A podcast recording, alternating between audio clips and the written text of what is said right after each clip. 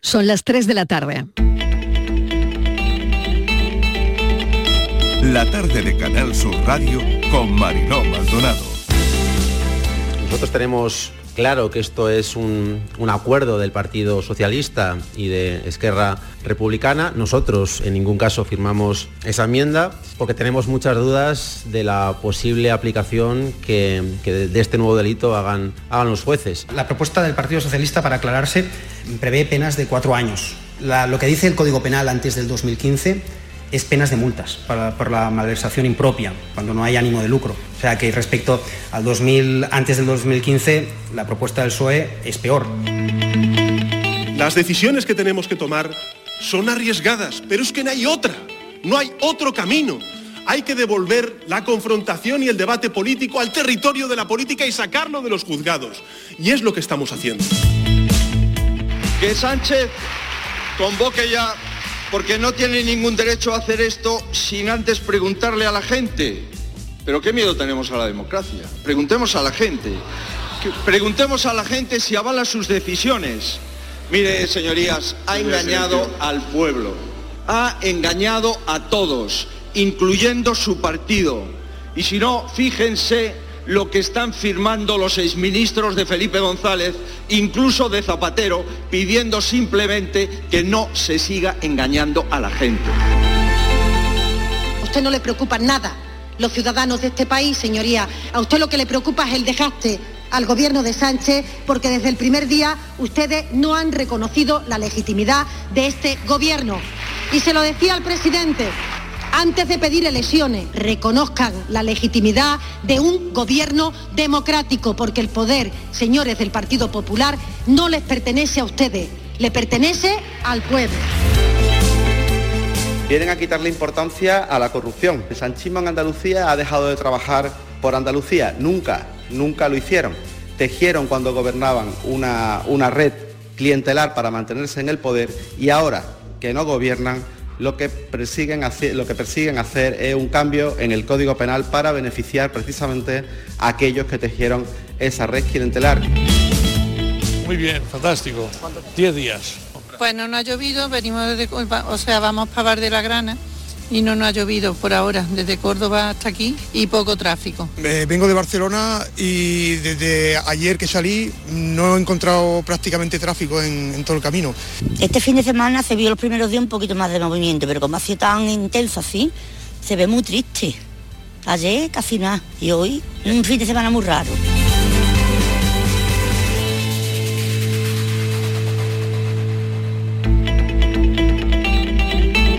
La tarde de Canal Sur Radio con Mariló Maldonado.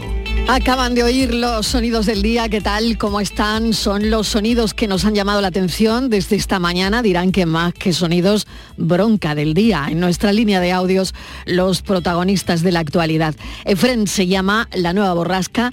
Esta tarde lluvias en toda Andalucía de nuevo y nieve en Sierra Nevada. Viento y mucho en Almería. Semana después del gran puente, un lunes muy, muy, muy lunes. Los problemas de salud mental, como la ansiedad y la depresión, se han disparado. Las empresas ya están midiendo su incidencia. Las bajas por este motivo han crecido un 17% desde el año 2015. El 15% de los días de baja registrados en el 21 corresponden a esta casa, a esta causa. Son por asuntos de salud mental como ansiedad y depresión. Se han convertido en la segunda después de las afecciones musculoesqueléticas. Recordemos que España es el mayor consumidor del mundo de ansiolíticos y no debe ayudar la situación económica. Seis de cada diez españoles tienen más dificultades que hace años para llegar a fin de mes. Lo ha dicho una aseguradora. En esa lista, los andaluces estamos los segundos, por encima de Navarra y por debajo de La Rioja. Esta semana tendremos sobredosis de la palabra malversación. Se dirimen las polémicas enmiendas para suavizar el delito de malversación, que se aprobarán en principio mañana en comisión, el jueves en el Pleno del Congreso, para pasar rápidamente al Senado y a su aprobación final antes de que empiece el año electoral. Unidas Podemos se desvincula de la enmienda. El martes será el último cara a cara del año entre Sánchez y Feijóo. Cuatro miembros, ya lo sabrán, del Parlamento Europeo han sido imputados en investigación de un juez belga sobre presuntos sobornos de Qatar.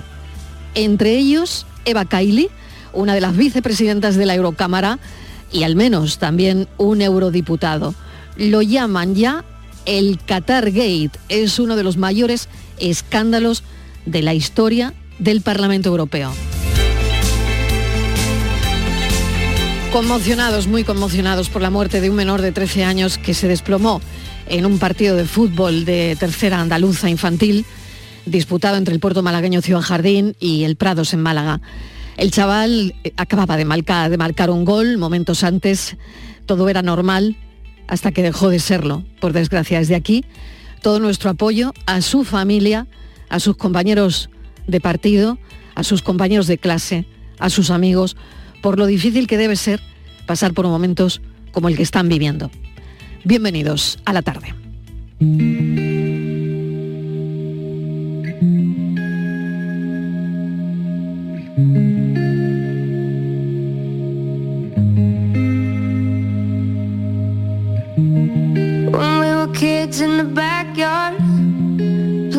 Astronauts and rock stars. No one told us to stop it, called us unrealistic. Then suddenly you're 18, go to college for your plan B. What you want is too risky. Live for weekends and whiskey. We all got these big ideas. One day they're replaced with fear.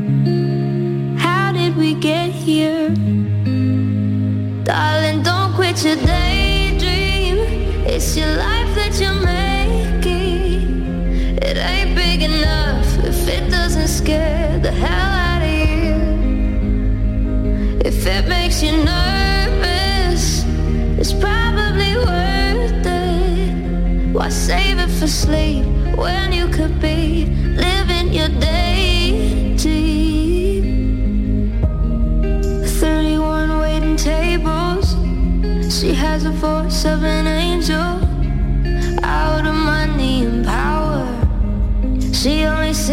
shower. All these things we say we'll get to shot down by the reasons not to. Darling, don't quit your daydream. It's your life that you're making. It ain't big enough if it doesn't scare the hell out of you. If it makes you nervous,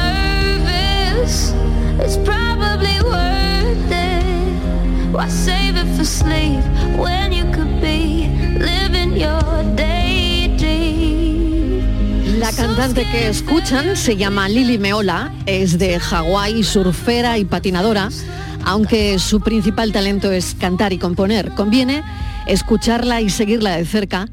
Dice que escribió esta canción cuando las cosas le iban muy muy bien. La canción se llama Daydream. Pero es verdad que a veces nos pasan cosas tan buenas que sueñas despierta y de eso va la canción. Es un canto también a por qué dejar nuestros sueños solo en sueños mientras duermes. A veces esos sueños no tratamos de llevarlo a la práctica porque nos parece imposible. No le falta razón a esta cantante cuando la letra de la canción dice que los sueños hay que salir a buscarlos. No duró mucho su bienestar porque después de escribir esta canción tan positiva, perdió a su madre, su principal seguidora. Tuvo cáncer y su madre falleció de eso. Cantar era con lo que más conectaba después de su particular tragedia y se enamoró de la música también gracias a su madre. Así que por eso hemos querido contar su historia y traer su música que me parece muy grande. Además es un canto a soñar despiertos. Porque qué bonito, ¿no? Con todo lo tenso que está el panorama, hay gente bonita. Gente bonita como ella. No perdamos la esperanza.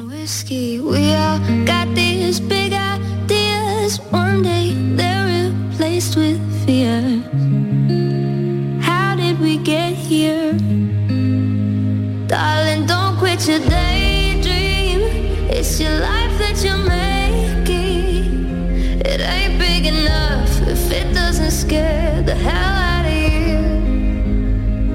If it makes you nervous, it's probably worth it. Why save it for sleep when you could be living your daydream?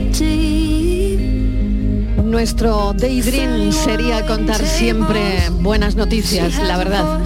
Bueno, son las 3 y 10 minutos de la tarde y vamos con todo. Campaña de cribado de cáncer de colon.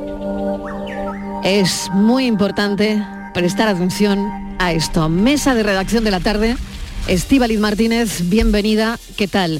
Sabemos que el cáncer de colon puede acabar en muerte, sin embargo, un diagnóstico precoz hace que se pueda curar más de un 90% de los casos. Sí, Marilo, fíjate, en Andalucía más de 45.000 andaluces son diagnosticados de cáncer de colon cada año, lo que hace que sean unos 125 más o menos cada día. Y bueno, hay que decir que bajo el lema Andalucía se mueve contra el cáncer, muévete contra el cáncer, se ha puesto en marcha la campaña Cribado de Cáncer de Colon que la Junta de Andalucía está realizando para la prevención, para la detención precoz de esta enfermedad en el marco de la estrategia de cáncer en Andalucía. Esta campaña, Mariló, muy importante, por eso incidimos en ella, va dirigida a la población andaluza de entre 50 y 69 años, hombres y mujeres, y consiste en realizar una prueba sencilla, no duele, y lo que te van a hacer es analizar la presencia de sangre en heces si la tuvieras. Es una prueba totalmente voluntaria, no es obligatoria y quien esté interesado tendrá o bien que ponerse en contacto con su centro de salud si no ha recibido una carta que está mandando la Consejería de Salud al domicilio. Una de las dos opciones, si te ha llegado la carta, la remites diciendo que estás interesado o si no has recibido la carta, te acercas a tu centro de salud. Marilo, el programa de cribado de cáncer de colon se ha extendido ya cerca, fíjate, al 95% de la población diana en Andalucía. Desde su puesta en marcha se han analizado cerca de medio millón de muestras de heces, que ha permitido, fíjate qué importante es, identificar y estirp- y extirpar más de 15.000 pólipos malignos y detectar eh, y tratar cerca de 500 cánceres invasivos. Es una campaña, Mariló, que pretende transmitir un mensaje clave, que es el cáncer de colon, tú lo decías al principio, este es el mensaje, el cáncer de colon se puede curar en el 90% de los casos si se detecta en estados iniciales o en forma de lesiones eh, premalignas. Es muy importante esta campaña y por eso hacemos hincapié en ella. Vamos a hablar con David Vicente, es médico director de la estrategia de cáncer en Andalucía. Doctor Vicente, gracias por acompañarnos esta tarde, bienvenido. Muy bien, buenas tardes, muchas gracias a ustedes. Bueno, vamos a hablar de todo ello por la importancia que supone eh, la detección precoz a tiempo. Eh, sí, sí, la verdad que lo ha explicado muy bien su, su compañera. Eh, detectar el cáncer de colon a tiempo nos permite curar a más del 90% de las personas y, y por eso de ahí es la, la- la clave, por eso esta campaña. ¿Cómo se está haciendo, doctor Vicente? Bueno, nosotros a las personas entre 50 y 69 años, que tanto hombres como mujeres, se les envía una carta para invitarles a participar de manera voluntaria a, a este programa. En el caso de que acepten participar, eh, simplemente tienen que rellenar la carta y, y- y- y les enviaríamos en ese caso el kit para poder determinar la sangre oculta en heces, que es la prueba clave.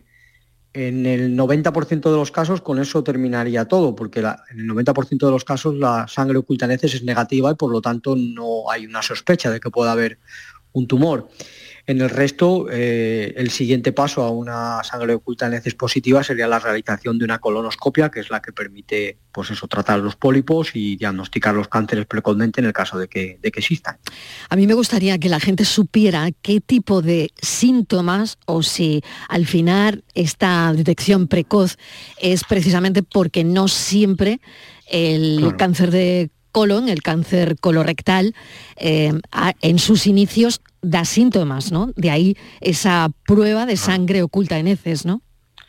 Claro, el cáncer colorectal no suele dar ningún síntoma, ninguna molestia hasta que no está bastante avanzado. y de ahí que sea importante el diagnóstico precoz. Cuando ya hay una etapa más avanzada, pues el, cáncer puede dar algunos síntomas, como puede ser sangre visible en las heces o, o, cambios en la frecuencia o consistencia de las deposiciones o dolor abdominal o incluso en algunas ocasiones pérdida de peso pero normalmente esos síntomas se producen cuando ya hay un, hay un cáncer más avanzado de lo que nosotros pretendemos diagnosticarlo con, este programa. Otra cosa muy importante, doctor Vicente, es que si hacen esa detección precoz, si la persona va eh, pues bueno, a hacerse las pruebas como, como tiene que ser cuando reciba la carta, si hay sangre en heces, no necesariamente eso significa que tenga la persona un cáncer, ¿no?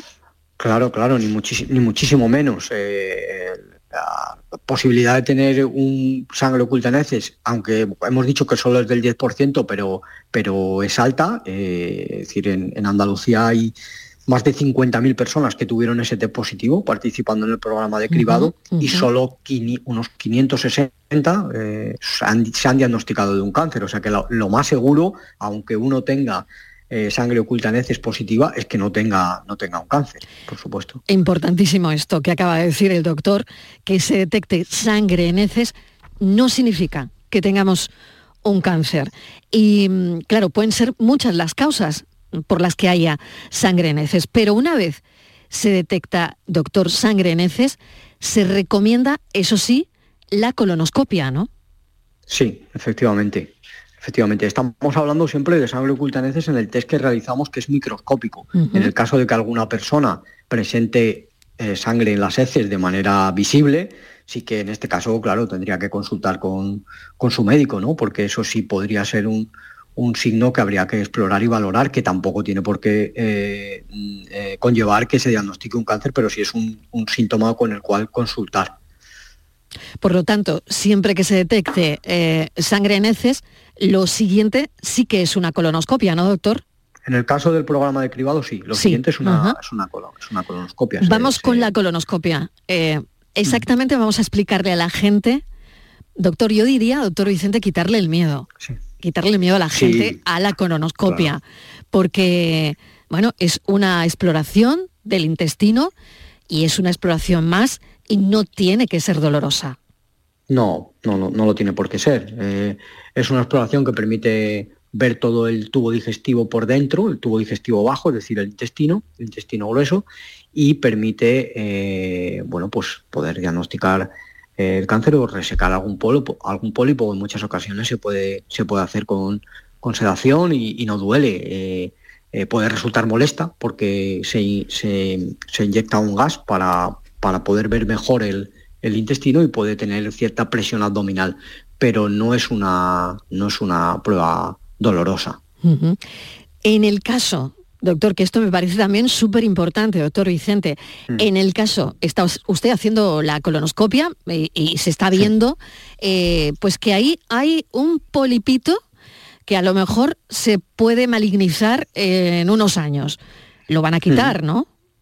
Sí, efectivamente, esa es una de las cosas más importantes del programa de cribado. Fíjense que, que en las colonoscopias que se han practicado eh, se han resecado más de 6.000 pólipos de alto riesgo. Eh, eh, se han resecado más de, de 20.000 de riesgos diferentes, ¿no? pero más de 6.000 son pólipos de alto riesgo, es decir, que dejados a su evolución hubieran desarrollado con cierta probabilidad un cáncer, con lo cual cuando se reseca ese pólipo se está evitando que en un futuro degenere y que pueda dar dar un cáncer. Fíjese qué datos, ¿eh? Qué datos tan interesantes, ¿no? Estivali, 6.000 6.000 se han resecado, es decir, se han quitado en esa colonoscopia, en ese primer visionado, ¿no? Fíjate qué interesante es el dato. Muy interesante. más de, más de 6.000 de alto riesgo. Realmente, pólipos... O sea, eh, gente que si no se hubiese hecho la colonoscopia, doctor, Claro, pasa desapercibido hasta que no te das síntomas eh, de, un problema ya avanzado, ¿no? Qué Correcto. Sí, claro. adelante, adelante, sí, Buenas tardes. Qué importantes son estas campañas que se están llevando a cabo, qué importante es la prevención. Pero yo le quería preguntar, eh, por insistir un poquito ¿no? Eh, en la sangre, en las heces. A veces las hemorroides y el cáncer de colon son patologías, nada tienen que ver, son muy diferentes, pero ambas pueden producir sangre en las heces. ¿Hay alguna forma mm, de saber eh, la persona si tiene hemorroides o es otra cuestión o es un cáncer? ¿O no? Simplemente Eh, yendo al médico. No hay forma de saberlo. A ver, eh, cuando alguien tiene sangre en las heces, lo normal es consultar con el médico. Es verdad que hay personas que ya conocen que tienen hemorroides o bien que tienen ese diagnóstico, que son eh, sangre que aparece al final de la defecación, que es de sangre roja, viva, que, que puede ser con casi toda la probabilidad que sean hemorroides, porque para empezar las hemorroides son muy frecuentes y el cáncer de colon no lo es tanto. Pero nosotros sí recomendamos que si la sangre es visible, que se consulte con el médico, que él va a hacer las preguntas adecuadas para intentar saber si realmente es necesaria la colonoscopia o no. En lo que intenta detectar el programa de cribado es sangre microscópica, no sangre eh, fresca eh, eh, como tal que se pueda visualizar, sino incluso previamente, ¿no? que la persona pueda tener eh, mínimos restos de sangre en sus heces que, no, que pasarían desapercibidos y que este test permite detectarlo. Y le quería hacer otra consulta respecto a la alimentación. Hay algunos estudios que han encontrado algún vínculo, alguna relación entre el consumo, demasiado consumo entre las carnes rojas y, y- el cáncer de, colon. ¿Esto está demostrado o es un exceso de consumo, comer todos los días mucho? Eh, a ver, lo que sí es cierto es que el Código Europeo contra el Cáncer, que es lo que bueno, pues todos recomendamos como, como formas de prevención de cáncer, eh, de todo tipo de cáncer, desde no fumar, desde eh, bueno, pues tener un ejercicio adecuado, tener un peso saludable. dentro de y, en él también se recomienda la participación en programas de, de, de cribado, una de las cosas es que se recomienda es comer saludablemente, es decir, comer cantidad de cereales integrales, legumbre, fruta, verduras, limitar los alimentos hipercalóricos y, y además se recomienda evitar en lo posible la sangre procesada, limitar el consumo de carne roja y de alimentos con mucha sal. Eso no significa que sea una prohibición completa que alguien pueda comer este tipo de, de- de cosas, ¿no? Pero sí que dentro de las recomendaciones del Código Europeo contra el Cáncer se recomienda evitar la carne procesada y limitar el consumo de carne roja. Muy bien. Em, doctor, ahora ya lo último, que es que hay personas que nos indican, bueno, ¿y a mí cuándo me van a llamar? ¿O cómo lo están haciendo? Porque mm, es a partir de 50 años este cribado, de 50 a 69, si no me equivoco, ¿no? Sí, de 50 a 69 en, en hombres y, y mujeres. Es el, el programa. Y que están es el- llamando. Ujú. Eh, sí, se recibe una carta. Eh, es verdad que el programa de citación eh, queremos mejorarlo y queremos cambiarlo con, con citaciones a través de, bueno, como, como nos ha enseñado el COVID, a través de SMS, etcétera, claro, etcétera, que vamos a intentar cambiar esto, pero actualmente es un programa en el cual se envía una carta y, y, bueno, es- simplemente es eh, contestar a la carta y a partir de ese momento se inicia el, el programa y esa carta la reciben personas entre 50 y 69 años. Si hay una persona que acaba de, de cumplir 50 años y no ha recibido la carta, ¿debe esa persona ponerse en contacto con el centro de salud o debe esperar? Sí. Bueno, de- si los acaba de cumplir, pero bueno, en principio puede consultar con su centro de salud y también puede hacerlo a través de Salud Responde, porque a partir de los 50 años es cuando debe de recibir la carta para poder empezar a participar en el programa de, Perfecto. de, de cribado. Pues todo aclarado porque era justo una de las preguntas que me llegaba ahora mismo eh, vía mensaje. Bueno, pues muchísimas gracias, doctor David Vicente, director de Estrategia de Cáncer en Andalucía. Un saludo, gracias. Nada, muchas gracias a ustedes, un saludo.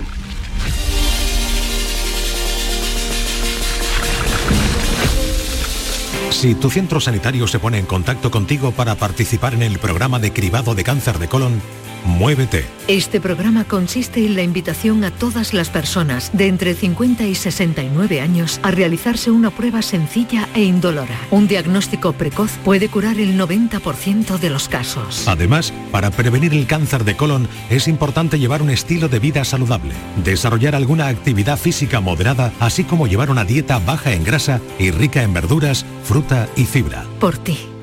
Por todos. Muévete contra el cáncer. Andalucía se mueve contra el cáncer. Campaña de cribado de cáncer de colon promovida por la Consejería de Salud y Consumo de la Junta de Andalucía y financiada por la Unión Europea. Fondo Next Generation EU en el marco del Plan de Recuperación, Transformación y Resiliencia. Ministerio de Sanidad. Gobierno de España. La tarde de Canal Sur Radio con Mariló Maldonado. También en nuestra app y en canalsur.es.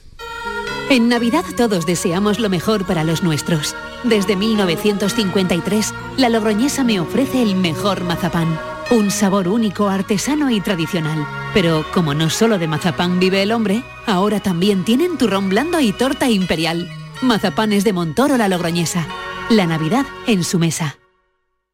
Prepara tu hogar para Navidad con Rapimueble. Solo esta quincena, moderno, apilable de salón 289 euros. Dormitorio juvenil completo 499 euros. Y paga en 12 meses sin intereses. Solo hasta el 25 de diciembre. Elige Navidad. Elige Rapimueble. Más de 200 tiendas en toda España y en rapimueble.com. Somos la generación más inclusiva y diversa de toda la historia. Compartámoslo, gritémoslo, démoslo todo, sintámonos orgullosos.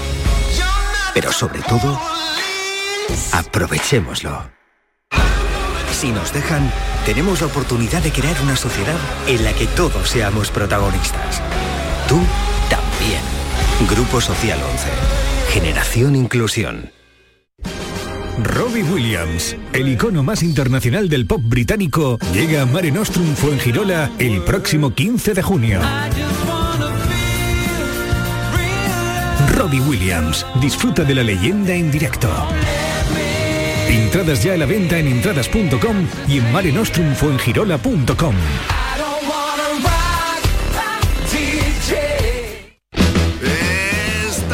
voy a tope de flow que tengo un extra de ilusión. Hasta en el pavo pongo espumillón con un extra de ilusión. Dame un cupón, o mejor dame dos, que quiero un extra de ilusión. Por 10 euros cupón extra de Navidad de la 11 con 75 premios de 400.000 euros. El 1 de enero, cupón extra de Navidad de la 11. Dame un extra de ilusión. A todos los que jugáis a la 11, bien jugado. Juega responsablemente y solo si eres mayor de edad. Todo el deporte de Andalucía lo tienes en El Pelotazo de Canal Sur Radio. La información de nuestros equipos, las voces de los deportistas y los protagonistas de la noticia. Tu cita deportiva de las noches está en El Pelotazo, de lunes a jueves a las 11 de la noche, con Antonio Caamaño. Canal Sur Radio, la radio de Andalucía. La tarde de Canal Sur Radio con Mariló Maldonado. Busques más que no hay. Cuando el rey don San Fernando conquistó a Sevilla, ya se preguntó dónde está mi. Mañana en las jornadas de deporte que organiza el Betis participará Joaquín González Alemán para hablar de la importancia del deporte para el desarrollo. Hemos querido con él recorrer un poquito el mundo. Vamos a saludarlo. Joaquín González Alemán, bienvenido. Muchas gracias. Es jefe de planificación estratégica de la división de UNICEF en Ginebra. 20 años de trayectoria han transcurrido en, bueno, en, en este puesto, trabajando sobre el terreno en cuatro continentes, siempre en, funciones de ayuda. Ha estado en medio mundo, en la India, en Nueva York, en Vietnam, en Ecuador, ahora en Ginebra. ¿Cómo está el mundo? Sería la pregunta, Joaquín. Bueno, el mundo podría estar mejor, pero con respecto a cómo venimos, eh, cómo viene avanzando la sociedad y el mundo, hay que reconocer que sí ha habido mejoras en la vida de los niños con las coberturas de, la- de vacunación, con la asistencia eh, a la escuela y demás. Hay una serie de indicadores que han mejorado, pero lo cierto es que el COVID eh, nos ha hecho eh, nos ha hecho un retraso importante, importante en, muchos de los ámbitos de la vida de los niños, en la educación, en la salud, en la salud mental, en la protección contra la violencia, y- y es una pena porque íbamos bien y el COVID nos ha descarrilado en cierta forma. ¿Cuándo recuperaremos? Joaquín, Pues ¿cuándo recuperaremos eso? Pues se habla de un retraso en el desarrollo y en los indicadores de infancia de unos 20 años. Estamos hablando de pues niños que asistían a la escuela y que estaban aprendiendo a leer y a escribir y a hacer operaciones matemáticas y eh, hay un indicador que es la pobreza de aprendizaje, por ejemplo, que es cuando un niño de 10 años lee un texto corto y si no lo entiende estamos hablando de, de pobreza de aprendizaje y tenemos cuando antes a lo mejor teníamos un 50 o 60% en países en vías de desarrollo de niños de esa edad que no entendían un texto, estamos hablando ahora de 70 y 80% de los niños de esa edad que leen un texto corto y no lo entienden. Y eso es muy preocupante para el mundo en general porque es un atraso, es un retraso en el desarrollo de, no solo de la infancia, sino del presente de la infancia, pero también del, del futuro de los países, ¿no? del futuro de, del desarrollo de los países, el desarrollo económico, social y político de muchos países. ¿Cómo están las escuelas en, en estos sitios, ¿no? donde mm, bueno, pues la pandemia ha hecho, ha hecho tanta mella, ¿no? y va a ser tan difícil como estamos hablando, ¿no? De, de recuperarlo de manera, eh, bueno, pues progresiva mm, y desde luego no, no tan pronto como, como vemos que debería ocurrir, ¿no? Pero, ¿cómo están las escuelas de estos países?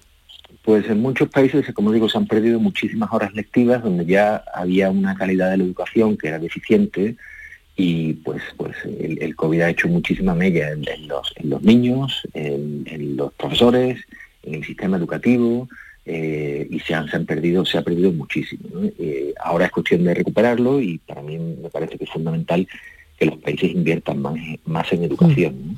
En un momento dado nos, nos sabíamos cómo pudimos, nos apañamos con la educación eh, a distancia, los que podían conectarse por internet y con los tablets y demás, pero eso no es la solución y, ha dejado muchos niños fuera del sistema.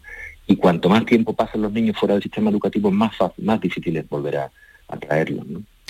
Claro, porque al final si hablamos, claro, si hablamos sobre el terreno con la persona que está ahí, ¿no? manejando estas situaciones de las que estamos hablando, habría que evaluar si las políticas en infancia pues tienen ¿no? Eh, el impacto que, que, se espera o son Em, no sé qué palabra utilizaría, pero tan efectivas como pretenden ser. Pues eh, muchas veces no lo son tanto porque la verdad es que no se le da toda la prioridad que se le debería de dar. Esto tiene mucho que ver con, la, con los presupuestos públicos, con la inversión que se hace en la niñez y si se invierte o no se invierte en salud, en educación, en nutrición, en protección contra la violencia, en todos los ámbitos que tocan a la niñez. Es, eh, es quizás a veces una solución de, eh, cortoplacista, la que se tiene a nivel de los políticos y a nivel de, los gobiernos, no darse cuenta que invertir en infancia hoy no solamente bueno para la, infancia y la sociedad en general hoy, sino que también es a medio y largo plazo la mejor inversión que pueden hacer. Claro, teniendo en cuenta, Joaquín, también eh, cómo son las infancias de algunos países en, en los que ha estado trabajando, ¿no? Mm. India, Vietnam, mm, no lo sé creo que, que las infancias son duras, ¿no? Es verdad que poco a poco se va perdiendo el miedo a denunciar abusos contra niños, pero que todavía yo creo que en algunos países en desarrollo queda mucho por mucho camino por recorrer, ¿no?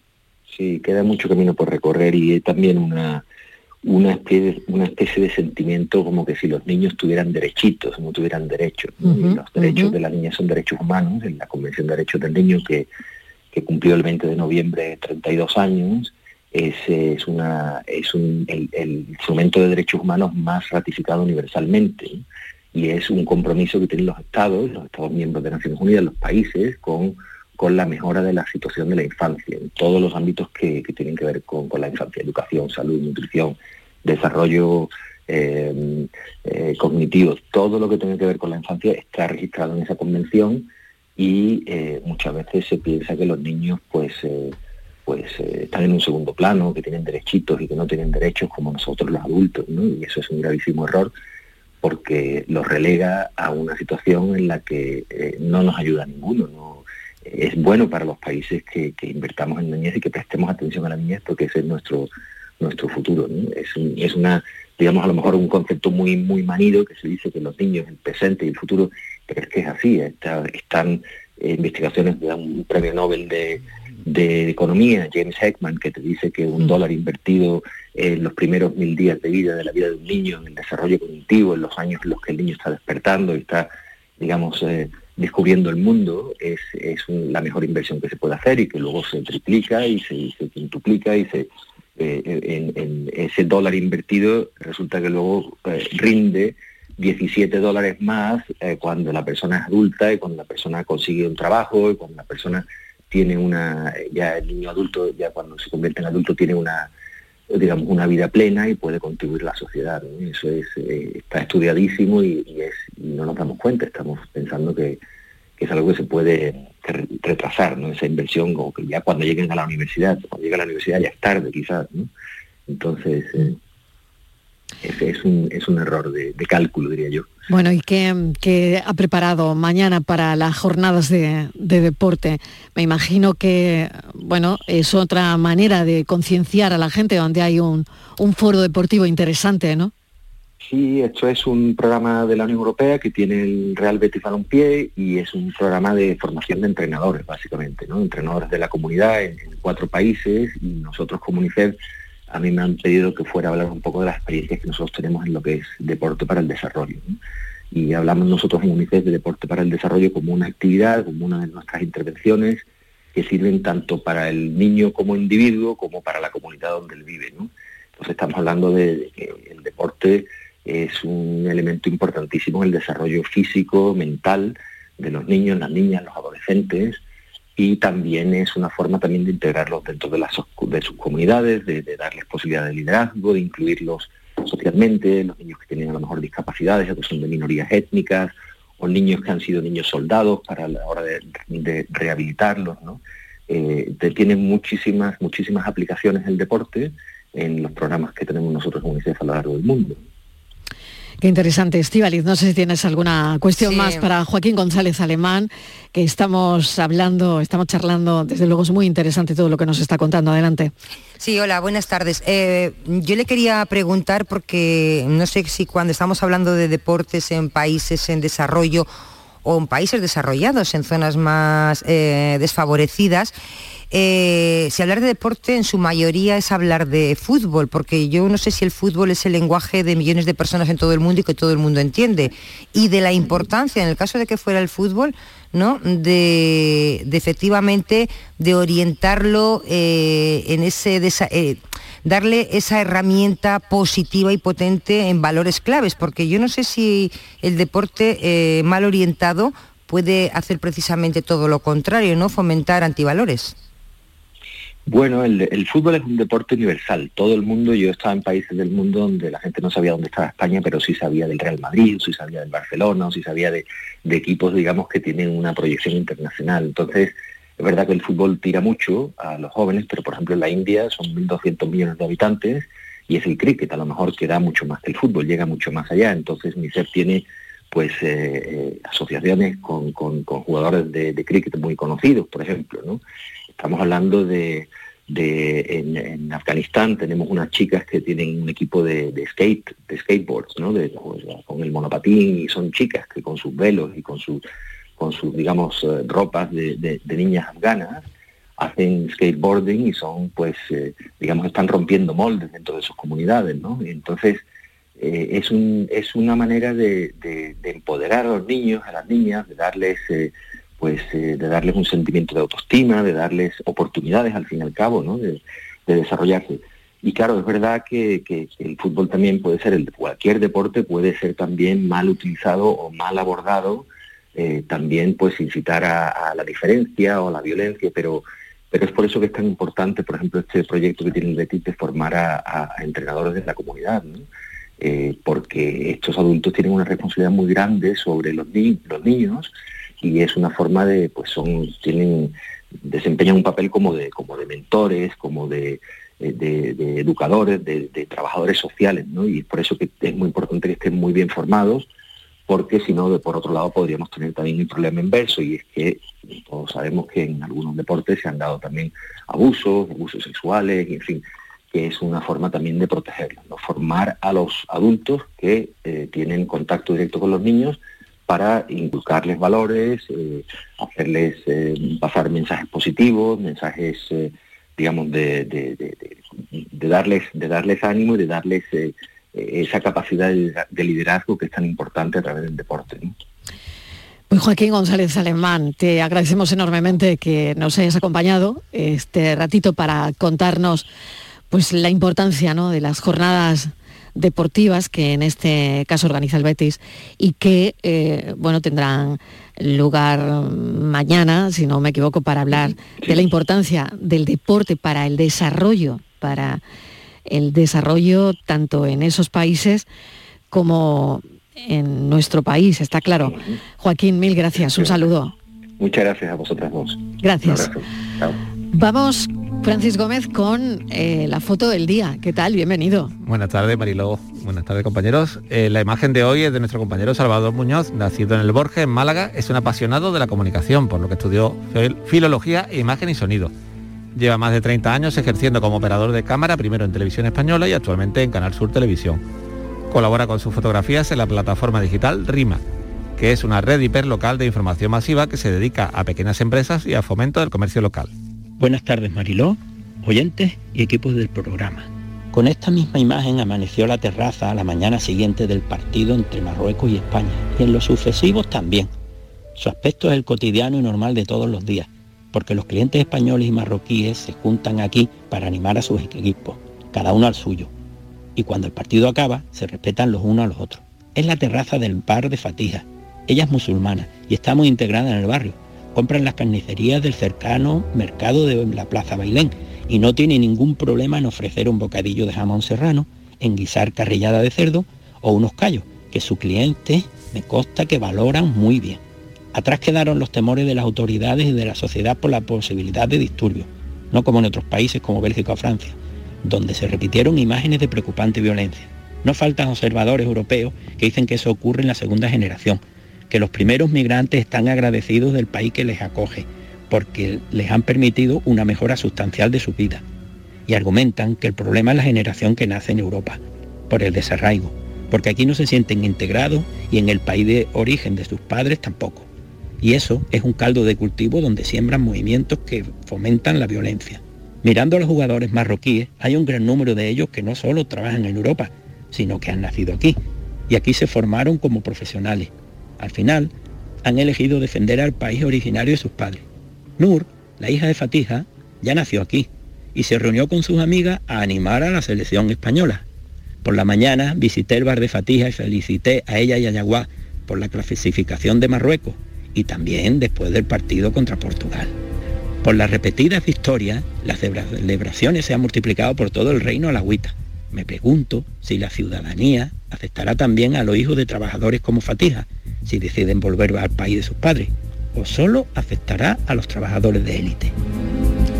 Fotoperiodistas que buscan su imagen del día. La tarde de Canal Sur Radio con Mariló Maldonado. También en nuestra app y en canalsur.es. Canal Sur Sevilla. Tú pones toda tu ilusión en tu futuro y en Caja Rural nuestros expertos en planes de pensiones te ayudarán a alcanzarlo con éxito. Planes de pensiones de Caja Rural. Construyendo tu futuro seremos imbatibles. Ven antes del 31 de diciembre y obtén interesantes incentivos. Documento de datos fundamentales para el partícipe. Alertas de liquidez. Indicador de riesgo. Planes en promoción y condiciones en segurosrga.es. ¿Buscas un espacio diferente para celebrar tus eventos?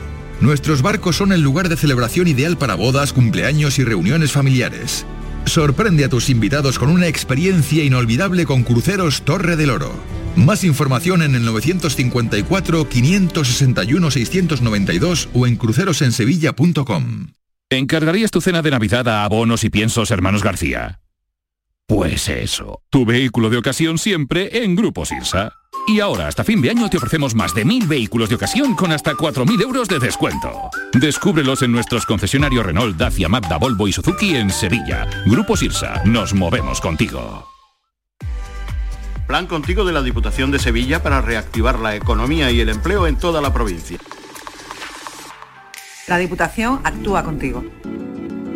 El plan contigo tiene una dotación de 470 millones de euros para empleo e inversión y estará gestionado en un 85% por parte de los ayuntamientos. El objetivo es dar apoyo al empleo y a las empresas, a la formación y a programas de empleo directo. Son 470 millones de euros para invertir en obras locales, servicios públicos, cultura y deporte. Y también en el sellado de vertederos, la finalización de obras de casas consistoriales, la compra de vehículos de limpieza viaria. Con una previsión, además, de 20 millones de euros para la cofinanciación de otros programas.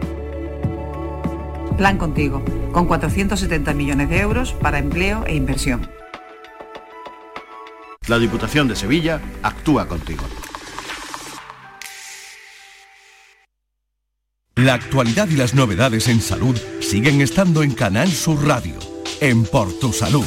Las noticias sobre investigación médica, prevención, terapias, las personalidades destacadas de la medicina en Andalucía. Por Tu Salud, desde las 6 de la tarde con Enrique Jesús Moreno. Canal Sur Radio, la radio de Andalucía. La tarde de Canal Sur Radio con Mariló Maldonado. Estos son nuestros teléfonos 95 1039 105 y 95 1039 16. Y para los mensajes de audio 670 94 30 15 670 940 200 empieza aquí Andalucía pregunta. Hoy tenemos al abogado José María del Río, hablamos de derecho de familia, hablamos de herencias también y hay un montón de cosas que tenemos que preguntarle a José María del Río hoy. Hola José María. Buenas tardes, Mariló. Y que ya sabéis que Andalucía también puede preguntar, que podéis preguntar cualquier cuestión que os preocupe o que tengáis. La custodia compartida, cada vez más solicitada en nuestro país, Estíbaliz, bueno, el tiempo de convivencia, el reparto de gastos varía según el sistema del cuidado de los hijos menores después de una separación o un divorcio. Pero hay cosas que analizar. Sí, eh, buenas tardes, eh, José María. Efectivamente, Marilo, son los últimos datos y parece ser que las personas, las parejas que tienen hijos en común y deciden divorciarse, pues lo que acuerdan es custodia compartida, es decir, una parte de los niños estarán igual, una parte con su padre y otro otra parte igual de tiempo con su madre. Ahora lo que te quería preguntar, eh, ¿cómo se reparten los gastos? En este caso, una parte, el padre o la madre debe de compensar a la otra parte cuando está la eh, custodia compartida o no, cada uno se hace cargo de, los gastos que generen los niños el tiempo que los tiene.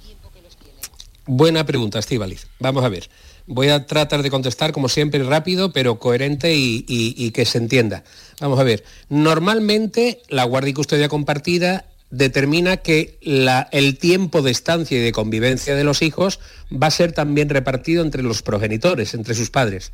Y por tanto se podría pensar que durante el tiempo en que estén los hijos en el domicilio de uno de los padres, será este el que abone y contribuya a los gastos de alimentos. Eso es lo normal. Ahora bien, si existe una diferencia importante entre ingresos o salarios de los progenitores, también puede ocurrir que el que tiene más ingresos pueda fijar una cantidad de apoyo, de complemento al otro para eh, estabilizar eh, eh, los gastos y para tratar de conseguir y obtener un, un nivel de vida estable en los dos domicilios. Entonces, normalmente la regla general es que cada uno asume sus gastos, pero puede ocurrir perfectamente que se determine una cantidad en favor de uno que tiene que entregar al otro para, vuelvo a repetir, la estabilización. Está- Tenemos creo que alguna... Sí, tenemos una consulta a la que vamos a dar paso. José María, atento.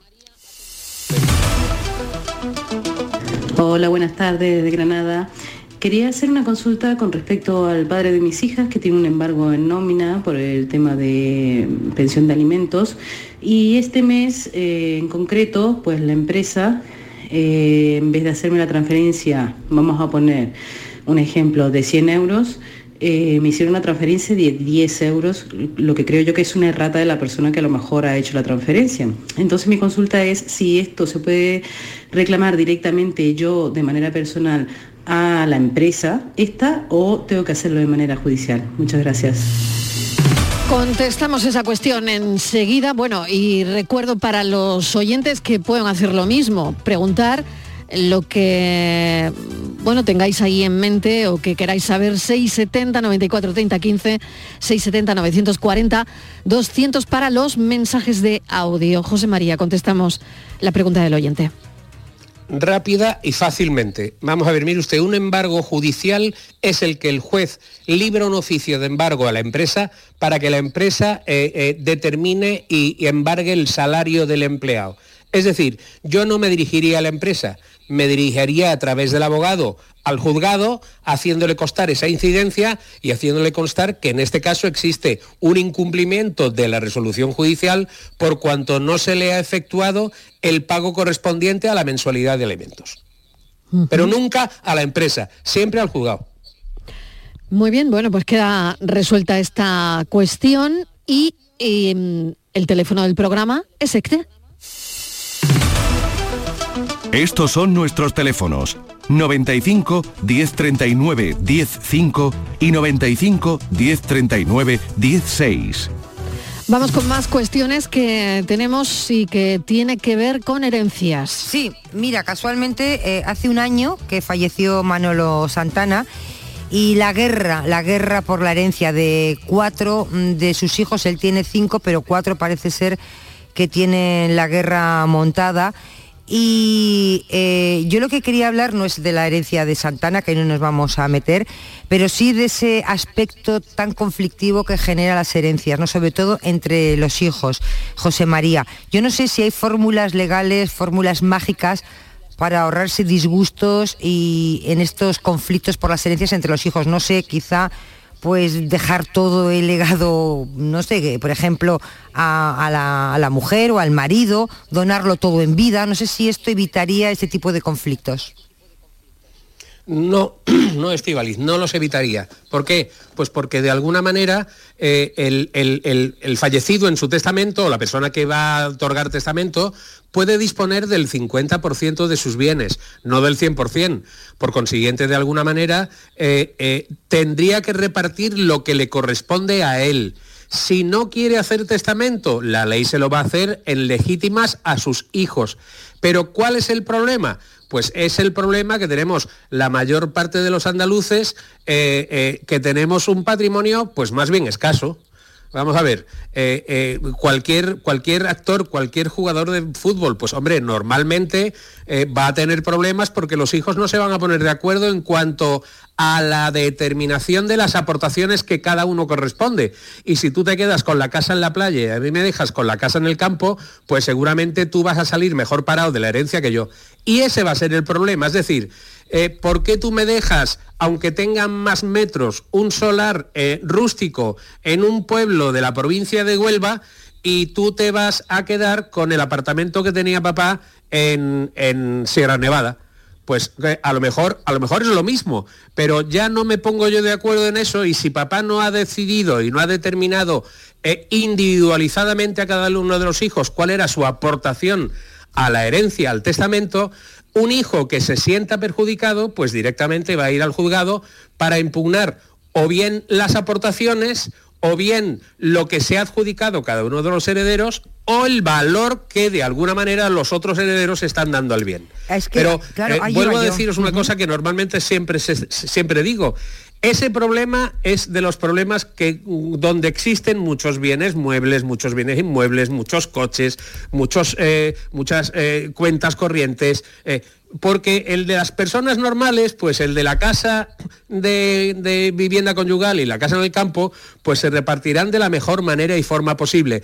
Pero eso no va a determinar ningún tipo de eh, problema por cuanto papá tenía una casa a mamá le corresponde el 50% de la casa y nosotros tenemos necesariamente que repartirnos el otro 50%, porque podremos vender la casa y podremos iniciar un procedimiento para vender la casa donde vive mamá pero eso moralmente no es lo más adecuado y judicialmente es lo más largo. ¿Y si la mamá em, tiene el usufructo? Bueno, el usufructo normalmente, normalmente el usufructo del tercio destinado a la mejora, que eso es lo que tiene la cuota vidual, que es la cuota del cónyuge viudo cuando fallece en estado de casado, pues se determina eh, ese usufructo del tercio destinado a mejora se cuantifican un tanto por ciento de aportación de ese tercio. Es decir, en función del tiempo vivido, en función de la edad del cónyuge viudo, existen unas tablas que van a valorar en tantos por ciento la aportación de la cuota habitual. Por consiguiente, la madre en este caso podrá tener el 50% de los bienes porque le corresponden por sociedades gananciales y un tanto por ciento superior en concepto de usufructo del tercio destinado a la mejora o cuota habitual. Por lo tanto, la esposa, en caso de una herencia, siempre tendrá mayor aportación en los bienes del fallecido que los herederos universales. Pero eh, me he perdido, eh, José María, perdona, verás. Eh, supongamos que la, la esposa, que puede ser la madre de, los, de alguno de los hijos, de todos o de ninguno, Sí. tiene el usufructo de una vivienda y el señor, eh, bueno, pues el marido Sí. ha fallecido. ¿Esos hijos pueden echar a esa madre que tiene el usufructo de esa casa? En Vamos, sí. Bien, ¿La eso- pueden es- echar? eso es un usufructo vitalicio. Normalmente no la van a echar, pero normalmente... O sí, eh, depende eh, cómo sea la a- relación. Claro. Es que claro, que es que también estamos hablando de que normalmente en un testamento de, de una casa normal, Estíbaliz, estoy hablando de Sí, la sí. casa de mis padres, en que mi padre está vivo y, y, bueno, yo no voy a echar a mi padre porque de alguna manera ni necesito el dinero, ni voy a utilizar, ni voy a residir en esa vivienda. Lo lógico que antes estaba contemplado en el Código Civil es que el cónyuge viudo tenía preferencia para adjudicarse dentro de los bienes hereditarios en la vivienda donde residía con el causante, con el fallecido. Pero en caso de que exista conflictividad familiar, en caso de que existan rencillas entre los hijos, entre los herederos y el cónyuge, puede perfectamente ocurrir no a corto plazo, a lo mejor ni siquiera me apuras a medio plazo, pero sí a largo plazo, la participación o la posibilidad de decir que como los bienes adquiridos por herencia estamos en condominio, es decir, estamos eh, eh, colaborando, participando en la propiedad, nadie puede ser obligado a vivir en comunidad si no quiere y cualquiera de los herederos condóminos de esa vivienda podría iniciar un procedimiento judicial para vender en pública subasta la vivienda. Ahora bien, le auguro un, un procedimiento de años, de varios años, un costo excesivo y lo que es peor, la venta en pública subasta que perjudicará necesariamente por el precio de venta a todas las partes por igual. Por lo tanto, ese heredero que hoy decía que quería 10 y solo le daban 6, a lo mejor el día de mañana cobra 15, pero tendrá que pagar 12. Cuatro minutos y un par de consultas. Vamos a ver cómo las distribuimos. Vamos con la primera. que siempre se comenta eh, entre la familia y tal, eh, sobre la herencia. Bueno, eh, no es así, pero bueno, le voy a explicar grosso modo. Mire, eh, casado con bienes gananciales, eh, pues la otra persona recibe una herencia, una herencia, por ejemplo, una casa, y al tiempo de unos 10 años la vende y ha ganado dinero. ¿Ese dinero es, también son bienes gananciales o son privativos de- del otro cónyuge? Más o menos lo puede explicar. Muchísimas gracias. Vamos con ello. A ver, ¿cómo resolvemos Fácil. esto? Fácil, el dinero es privativo. Ahora bien, si compro algo con ese dinero, tendrá que comparecer la otra parte, es decir, el progenitor o la parte que no se crea en derecho de ese dinero y reconocer que ese bien adquirido con ese dinero, al ser privativo, no forma parte de la sociedad legal de gananciales. Si no, existe lo que se llama la presunción voluntaria de ganancialidad, que significa que doy el carácter ganancial a cualquier bien si no he dicho antes previamente que ese bien era privativo. Otro audio, lo escuchamos, minuto y medio. Hola, buenas tardes. Mire, una pregunta. Eh, a ver, un progenitor se puede, se puede, eh, bueno, hay una pareja en vía de separación, eh, puede, puede oponerse a que su hijo eh, comparta mm, vida o comparta eh, sitio de donde está con una, con la pareja de el- con la pareja de la de su otro pro- progenitor. Eh, si este no es mm, no es del agrado no no del agrado sino que está demostrado que puede ser perjudicial eh, para, para ese niño o, o que no es una buena influencia sobre sobre este niño venga muchas gracias buenas tardes Un minuto, José María, te pido que Vamos seas ver, conciso. Fácil, fácil. Inicialmente no, porque cualquier persona puede relacionarse con un menor a no ser que sea y afecte o afecte a su integridad, a su sanidad o a su seguridad y a su desarrollo. Ahora bien, si yo creo que en realidad esta persona va a ser problemática y va a afectar, va a ser negativa para esa persona, tendré que acudir al juez a solicitar una medida cautelar de prohibición de, de- de- de que se puedan relacionar. Perfecto. Te han sobrado 15 segundos. Bien, como siempre, como todos los días. Bien. Como siempre. Bueno, que sepan los oyentes que tenemos cinco abogados durante la semana que hoy le ha tocado a José María del Río, herencia y por supuesto derecho de familia y que seguiremos. Esto es un no parar y todas las cuestiones que tengamos pues vamos a resolverlas en este tiempo de radio que se llama Andalucía Pregunta. Gracias José María.